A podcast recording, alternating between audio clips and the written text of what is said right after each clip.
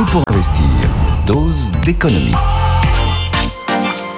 La dose d'économie, dose, c'est Nicolas Dose. Bonjour Nicolas Dose. Bonjour. Alors, euh, on va parler du dossier agricole, bien sûr. 400 millions d'euros vous m'avez dit le chiffre ce matin, j'ai trouvé ça un peu léger. Euh, l'unité de mesure, c'est le milliard. Oui, c'est vrai. alors c'est quand même, c'est quand même un demi-milliard d'euros. Ouais. Mais on s'était habitué, c'est ce qu'on disait ce matin, pour sortir de la crise des gilets jaunes, on sort 17 milliards quand même hein, à l'époque, 17 milliards d'euros.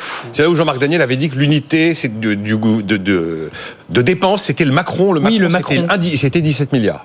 Là, on est très loin du Macron. Hmm. Euh, mais le problème, c'est que si vous avez demain le BTP qui dit nous ici on a des problèmes et qu'on leur sort 400 millions, et puis que vous avez une autre profession qui vous dit bah nous on a des problèmes aussi de normes et de, de de, de différence de contraintes environnementales entre les États. Vous n'avez pas 400 millions Et puis au bout d'un moment, ça fait un Macron, on est d'accord. Donc plus qu'un plan, on aura un Macron. Ouais, plus qu'un plan d'urgence, c'est aussi un vrai virage politique. Oui, alors j'y vois un virage politique parce que là, on vient d'atterrir et l'atterrissage il eh est brutal. Si vous prenez toute la séquence qui vient de se dérouler, ben voilà, c'est la fin du mois qui l'a emporté sur la fin du monde. Euh, le dernier événement en date, c'est l'annonce très inattendue euh, de la pause sur le plan Ecofito. Ce plan Ecofito, c'est Nicolas Sarkozy qui le lance avec tambours et trompettes. Et puis euh, François Hollande remet le couvert. Et puis Elisabeth Borne remet le couvert. Et bam, on arrête le fameux plan qui visait à réduire de 50% l'usage des pesticides en France. Allez, on prend un peu de... Quelques jours en avant, euh, on décide de renoncer au coup de rabot sur la niche fiscale du gazole non routier. Ça passe pas. Et puis après, qu'est-ce qui se passe? Ben, Le BTP est venu toquer. Oh, oh Et on leur dit, ah bon, on va vous compenser, vous aussi. Deuxième recul. Troisième recul.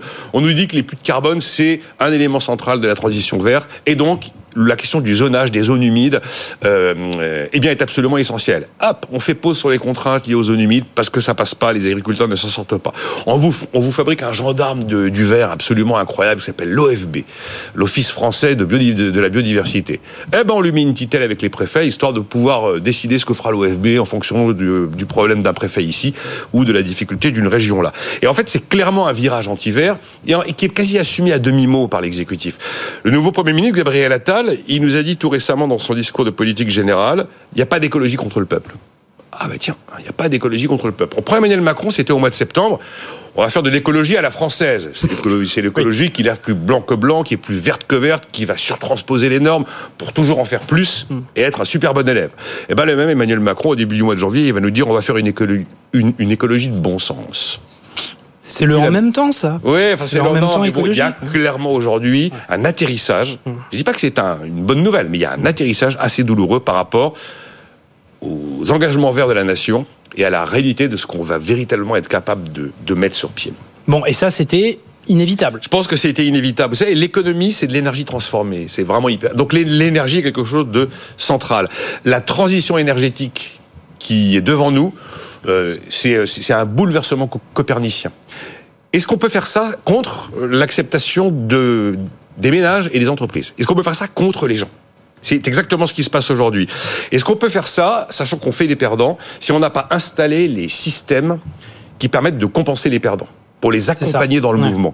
Et on sait très bien que ça s'appelle la fiscalité du carbone avec un système redistributif tel que l'a conçu euh, l'économiste anglais Arthur Pigou avec un système de redistribution. C'est pas prêt aujourd'hui. On l'a bien vu avec les gilets jaunes. Il n'y avait pas de méthode de compensation. Est-ce que je peux dire, bon ben oui, mais le verre est prioritaire parce que quand on aura tous cramé, on sera tous morts. Tant pis, je vais faire un strike sur le secteur de la construction, tiens. Et puis les agriculteurs, ben pareil, parce que vous comprenez, la priorité, c'est la planète. Mais est-ce qu'on peut se permettre d'aller aussi vite au point de mettre en péril euh, des pans entiers de, de mm. l'activité? Et finalement, on se rend compte que souvent, il y a une espèce de précipitation du temps politique qui est assez déconnectée de la réalité avec laquelle le terrain va pouvoir assumer la transition qu'on lui impose, qu'on lui impose et c'est un mot important. Euh, il va falloir que vous passiez tous à l'électrique. Vous avez des agriculteurs qui vous montrent des parcs machines agricoles pour lesquels il n'y a pas de solution à part du thermique. Ça n'existe pas. Oui, voilà. techniquement, c'est pas possible. Euh, mais passer au tracteur électrique ou au tracteur à éthanol. Ok, très bien. Le tracteur à éthanol, c'est 120 000 euros de moyenne. Le, le prix. Le tracteur le normal, c'est 60 000 euros. Difficile de dire à un exploitant qu'il va falloir tout basculer dans, des temps relativement précipités. Euh, je, comprends qu'on dise qu'on ne peut plus rentrer avec n'importe quel véhicule dans un centre-ville parce qu'il faut vraiment euh, euh, sortir du tout voiture dans les villes et donc on va vers les ZFE. Mais la rapidité avec laquelle ça, s'impose dans, l'agenda ne correspond pas avec la rapidité avec laquelle certains ménages peuvent changer de voiture. C'est très bien. On décide qu'on va imposer un diagnostic des logements. Et le DPE, c'est une directive européenne. Vraiment, il y a un esprit un peu, un peu timbré en France qui a rajouté une norme. Ah oui, on va effectivement faire ce que nous demande l'Europe, Mais on va ajouter un truc. C'est-à-dire que si t'es mal noté, tu peux plus louer en 2025 on n'est pas obligé, si vous voulez, d'avoir une telle déconnexion par rapport à la réalité. Et en fait, si vous voulez qu'il y ait une transition verte, il faut que l'économie dans son ensemble, les ménages d'un côté, les entreprises de l'autre, il faut que tout ça soit fongible dans la transition verte. Et ben aujourd'hui, ça ne l'est pas. Vous remarquerez que euh, les Américains font exactement le contraire. Ah nous, on a installé, nous, on a installé une transition verte qui repose sur l'écologie punitive et les interdictions. Hum. Ah ben, les Américains, ils ont peut-être plus de marge de manœuvre budgétaire que nous, c'est vrai, parce qu'ils ont le dollar, mais ils ont installé une transition énergétique qui repose beaucoup plus sur l'incitation, hmm. non pas faite d'interdiction, mais faite d'investissement. Et je pense que euh, c'est la réflexion de fond qu'on doit avoir par rapport à la manière dont on fait, dont on mute une société, plutôt que d'aller mettre des, euh, des, des, péages à 225 euros les 6 heures pour, les, SUV, Enfin, les, parkings. Là, il va bien se demander comment est-ce qu'on va enfin réussir à drainer l'épargne européenne vers le financement de nos enjeux. Hein. Alors, au milieu de tout ça, bon, les enjeux agricoles. Moi, il y a une problématique qui me parle excessivement fort. C'est ce mot des agriculteurs, des paysans qui disent l'Europe autorise l'importation de produits que nous, on nous interdit de fabriquer dans ces conditions. Gabriel Attal, euh, il semble opposé à l'accord de libre-échange avec le Mercosur, qui est précisément dans ce, dans, ce, dans ce genre de problématique. Qu'est-ce qu'on peut en dire? Alors, fondamentalement, prendre une direction contraire au libre-échange, voire potentiellement protectionniste, l'histoire nous a prouvé que c'est forcément négatif pour une économie et pour une nation. Et en fait, l'histoire que je raconte sur le Mercosur, ça rejoint ce que je disais avant. Aujourd'hui, l'agriculture, c'est le troisième excédent commercial de la France. Derrière les avions, ah derrière le luxe. Ça veut dire que euh, c'est c'est une balle dans le pied si on se dit qu'on se replie sur nous-mêmes pour l'agriculture. Complètement, complètement. Et on, va pas dire à Airbus ou LVMH, ah ben maintenant vous allez travailler uniquement avec le, les acheteurs français. C'est juste impensable d'imaginer un truc comme ça.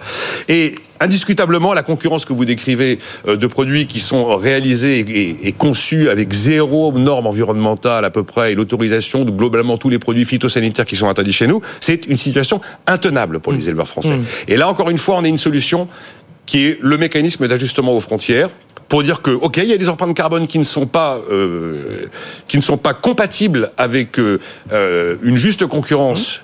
Eh bien, dans ces cas-là, il va falloir mettre un, mécanisme d'ajustement aux frontières, c'est-à-dire une taxe carbone. Euh, mais le problème, c'est que la taxe carbone, derrière, ça fera monter le prix du consommateur. Alors, on n'arrive pas à l'arbitrer, on n'arrive pas à se mettre d'accord. Et en fait, on se rend compte que euh, ben, on n'est pas prêt à faire une transition écologique à l'américaine et donc on continue à la faire à l'européenne. Et bien là, elle a pris un coup dans l'aile, la transition énergétique, parce qu'il a fallu revenir sur le plancher des vaches, c'est le cas de le dire, revenir à la réalité de ce que la société, l'économie peut encaisser, ou ne pas encaisser. Merci. Voilà l'idée. Merci, merci Nicolas